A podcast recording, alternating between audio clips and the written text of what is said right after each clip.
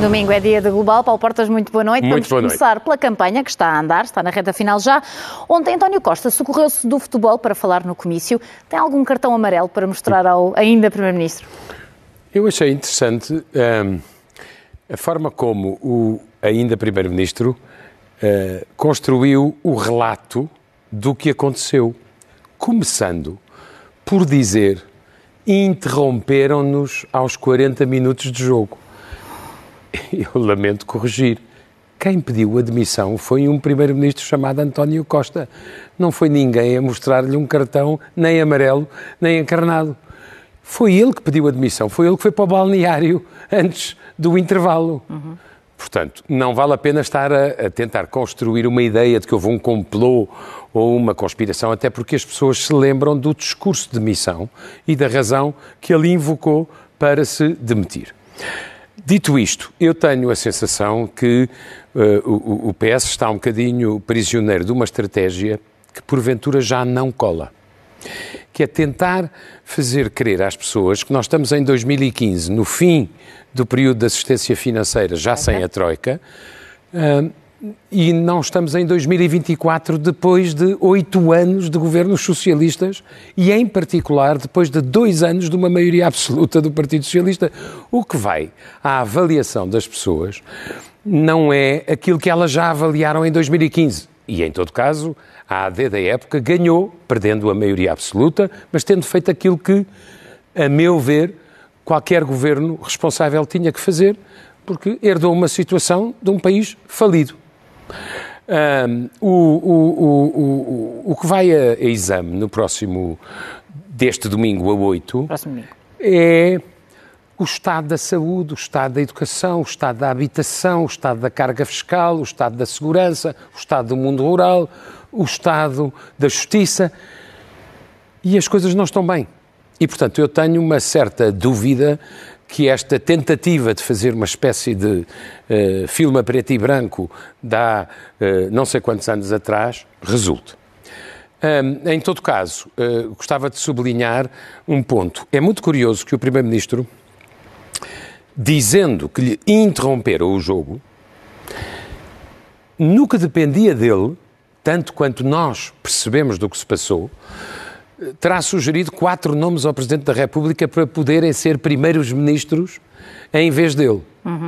Um deles era o Dr. Santos Silva, o outro era o Dr. Mário Centeno, o outro era hum, o, o, Dr. Fernando Medina ou o Dr. Carlos César, já não sei, ah, mas em nenhum caso António Costa propôs Pedro Nuno Santos para Primeiro-Ministro. Ora, se ele não o propôs para Primeiro-Ministro, por alguma razão terá sido. Porque será que ele quer que a gente o escolha como Primeiro-Ministro, coisa que ele não fez? Mas agora quero. Ahm, não deixa de ser interessante. Mas queria só fazer este ponto. É evidente que António Costa está a lutar pela vida, coisa que eu acho absolutamente respeitável. Ahm, tem um objetivo internacional que depende de muitas circunstâncias, mas não é impossível. Agora, querer fazer de conta que não foi José Sócrates que nos meteu na Troika, que não nos deixaram um déficit de 11%, que nós não deixámos um déficit de 3%, que não é um pouco mais simples baixar de 3 para 0 do que 11 para 3. E que felizmente já não estamos nessa, nessa circunstância e estamos a avaliar políticas sociais, políticas económicas que objetivamente não correram bem. Não se esqueça que António Costa se demite depois de mais 13 membros do governo em menos de dois anos terem demitido. Última nota. Eu acho que aquilo que o Partido Socialista teme hum, é que um governo da AD, ainda que minoritário, possa ter melhores resultados económicos do que aqueles que o Partido Socialista teve nos anos mais recentes. Porque isso, que eu acho possível, hum, acho o cenário macroeconómico da AD mais ambicioso do que o do Partido Socialista, que parte do princípio que não é preciso mudar nada, isso acaba com o relato, durante muitos anos vigente, de que uns dão e outros cortam. Não é assim. As Apito final para António Costa. comparar Sim. e avaliar. Apito final para António Costa. Acabou o jogo, pelo menos, eh, deste Primeiro-Ministro. Falamos de Lucília Gago. Ela avisou que em outubro sai. E agora surgem as possíveis, ou os possíveis nomes para sucessores, não nomes já, mas já há ideias para quem deve suceder. Que tipo Tentando tipo perceber um, a afirmação da Procuradora-Geral da República. Se ela só o dissesse depois das eleições, isso pareceria que era uma consequência das eleições. Eu lembro que quando a doutora Lucília Gago foi nomeada, houve gente que dizia que ela teria uh, uma, uma proximidade com o governo atual. E eu não creio que isso fosse verdade, como os factos demonstraram. Agora, o ponto não é saber se o próximo Procurador-Geral da República é do Ministério Público ou não é do Ministério Público. O ponto não é uh, criar teorias conspirativas, é fazer serenamente perguntas que eu acho que o Ministério Público tem que fazer a si próprio, porque a sociedade portuguesa uhum. começa a fazê-las. A começar por? Primeira pergunta. Porquê é que o Ministério Público perde tantos casos em tribunal? A realidade Quando chega recente. a julgamento. Porquê é que o Ministério Público insiste na ideia de que basta construir uma tese e não é tão relevante assim apresentar provas? Terceiro, porque é que o Ministério Público insiste em que as investigações são, no fundo, baseadas em escutas, o que permite não só divergências de interpretação, como erros graves.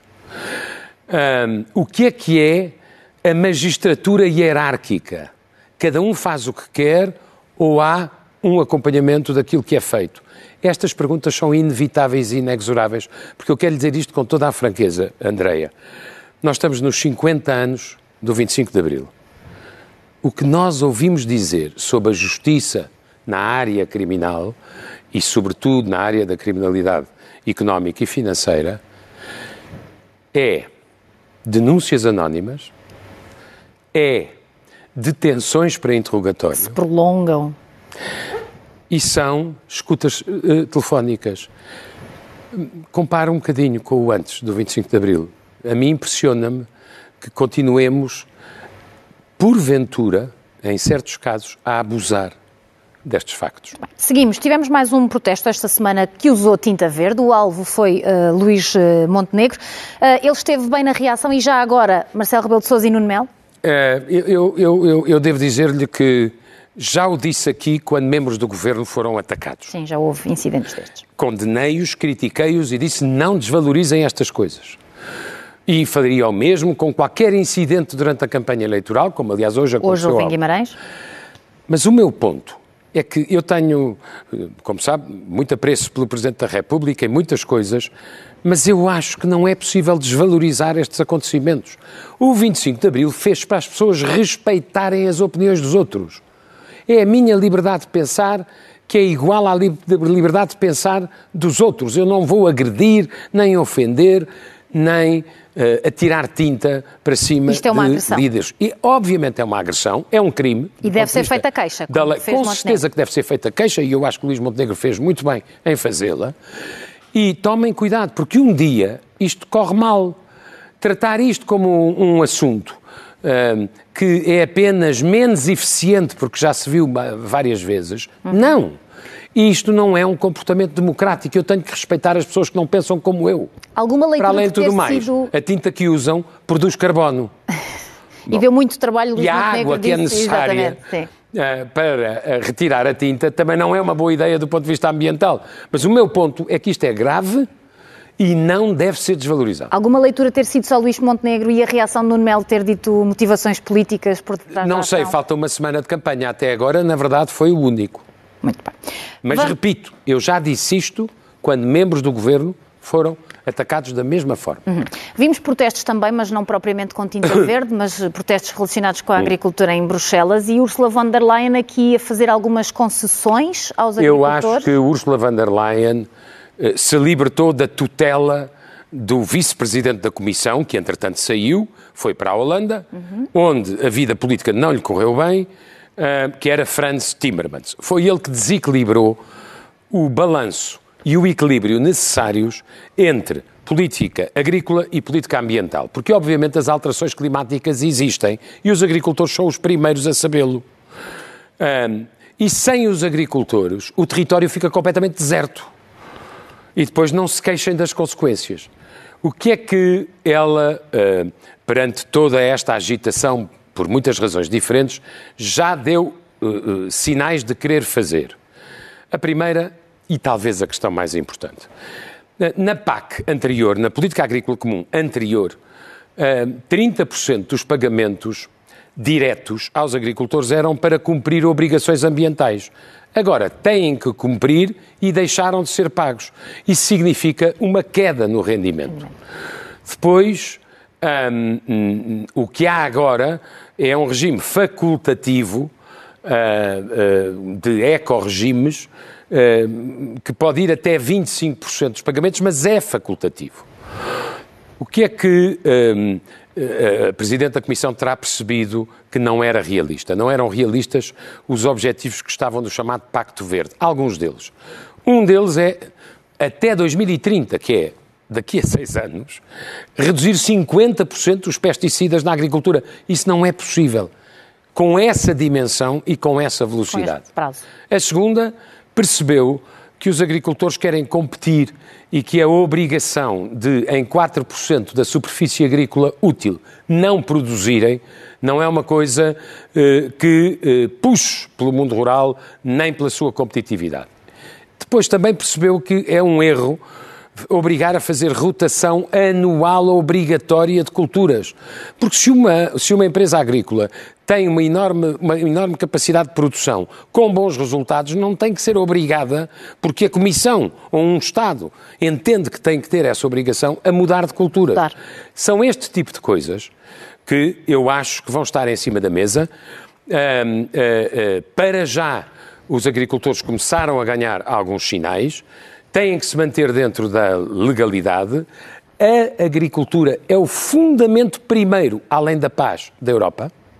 E atenção, eu acho que vai haver uma revisão antecipada da PAC, em alta, e alguma revisão em baixa da, uh, uh, uh, dos objetivos do, do, do, do, Pacto Verde, porque a Europa não pode andar sozinha a carregar com o, o, as medidas necessárias para mitigar uh, as alterações climáticas sem ter a colaboração uh, igualmente intensa dos Estados Unidos, da China, da Índia ou da Rússia. Mas deixe-me dizer só o último ponto que eu acho atenção a uma coisa. Uh, Fala-se já no início da revisão da PAC e a certa altura diz-se que se renacionalizariam 10% dos pagamentos diretos, que sempre foram comunitários, e isso tornaria os agricultores completamente dependentes de um governo que vai, de um governo que chega, de um que é mais amigo da agricultura, que outro é mais distante da agricultura. Uhum. Nunca, a nós portugueses, nunca aconteceu uma coincidência como esta. Um comissário da agricultura fraco, e uma Ministra da Agricultura Era isso que eu ia perguntar, fraca. já que foi várias vezes crítica, mas, mas acabou por dar, eh, por dar a resposta. Ora, a semana passada eh, falámos aqui de Ursula von der Leyen como candidata a um segundo mandato e agora há uma escolha discreta, nas palavras de Paulo Portas, Bastante discreta. Trata-se de um luxemburguês que foi comissário, eh, que sabe que não vai voltar a ser comissário, porque a escolha do governo do Luxemburgo é outra. Um, é da área social, não é praticamente conhecido, e isso revela, a meu ver, apesar das suas competências de negociador, que o Partido Socialista Europeu está concentrado naquilo que António Costa quer, a presidência do Conselho, e que só candidata o Sr. Schmidt, Schmidt à Comissão porque tem que candidatar alguém, mas sabe que não é comparável com, a, um, com o reconhecimento público e a credibilidade de Ursula von der Leyen. Um, falamos de umas pazes feitas à conta de uma reforma no setor judicial ou na área judicial entre Polónia e Bruxelas, que abriu os cordões. A justiça voltou a depender, tudo indica do ponto de vista da reforma e dos seus resultados, do Poder Judicial e eh, eh, terá muito menor interferência política, o que eu acho que é o princípio básico desta matéria na União Europeia.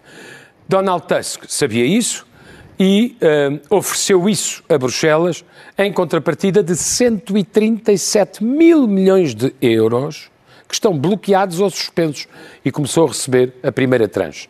Que haja paz entre Bruxelas e Varsóvia é uma coisa boa para a Europa. Falamos de guerra e porque Macron usou aqui, eu diria, a expressão é minha, um plural majestático e deu um tiro no pé, a expressão é sua? Majestático é engraçado, porque ele é um pedacinho majestático. Foi, bem, foi, ah, foi de propósito. Vamos lá ver. Macron se pretendia avisar a Rússia de que os europeus saberiam defender a Europa, incluindo com soldados, não o conseguiu. Porque o que aconteceu no dia seguinte foi que todos disseram uh, que não tinham intenção de enviar soldados. E, portanto, Putin sabe ler os telegramas. Ficou com uma certeza sobre a qual ele já tinha um sentido de probabilidade.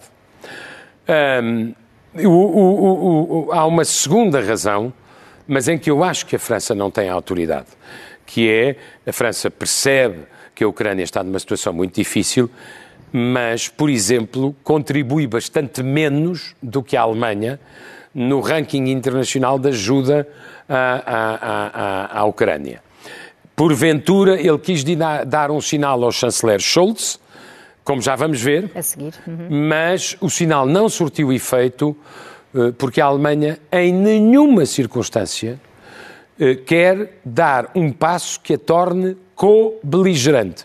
E, portanto, a presença de soldados alemães ou de técnicos alemães uh, no território da guerra é impensável nos termos atuais da política alemã. Uhum. Isso relaciona-se precisamente com este nome, Taurus, que Agora, é um entendamos-nos, início... entendamos Nós podemos estar dentro de um ano com um cenário que é um cenário muito preocupante, que é Trump oferecer a vitória política Sim. a Putin e Putin saber que a Europa não tem defesa. Claro. No campo da política, na parte militar, a Ucrânia precisa de facto de reforço, de munições, Precisam. de Estes forma de se Tauros são sistemas uh, de largo alcance e esse é o primeiro receio dos alemães, é que pode ser utilizado para atacar na Crimeia ou dentro da Rússia, não demasiado longe de Moscovo.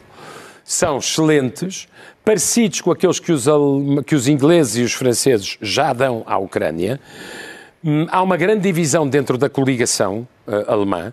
Scholz é contra o envio para não ser co-beligerante, porque teriam que ser militares alemães a acompanhar o lançamento e o alvo, uh, mas os liberais e os verdes, mais surpreendentemente, são favoráveis a que é preciso dar à Ucrânia enquanto a Ucrânia pode reverter esta atual tendência, uhum. o armamento que ela não tem. Entretanto, algo gravíssimo, uh, escutas que revelaram o que se passava dentro Enquanto da, o chanceler Scholz dizia não e o ministro da Defesa dizia não, estavam generais da Força Aérea alemã a discutir operacionalmente como é que conseguiriam atingir os objetivos com o Taurus. Só prova que é um excelente equipamento.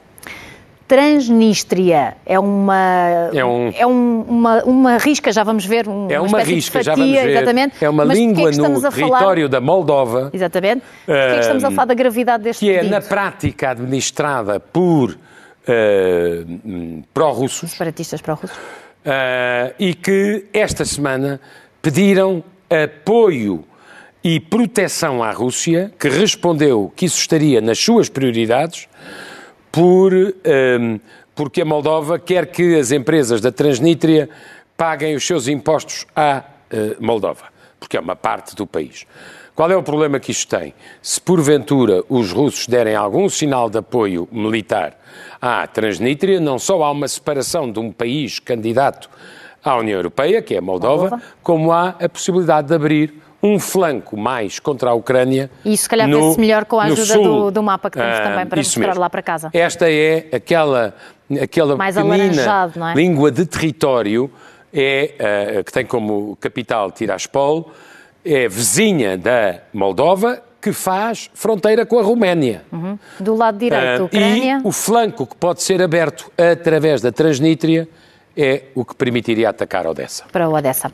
Vamos eh, seguir e, uh, para falar dos ativos congelados da Rússia. Houve esta semana a eventualidade sugerida pelos Estados Unidos que esses fundos fossem usados. Há duas eventualidades. Uma é de Ursula von der Leyen, antiga Ministra da Defesa, sabe do que é que está a falar, que estes uh, fundos, que são 282 mil milhões de euros em ativos, uh, congelados sejam usados na compra de armamento e consigam compensar o bloqueio nos Estados Unidos do apoio à Ucrânia. à Ucrânia.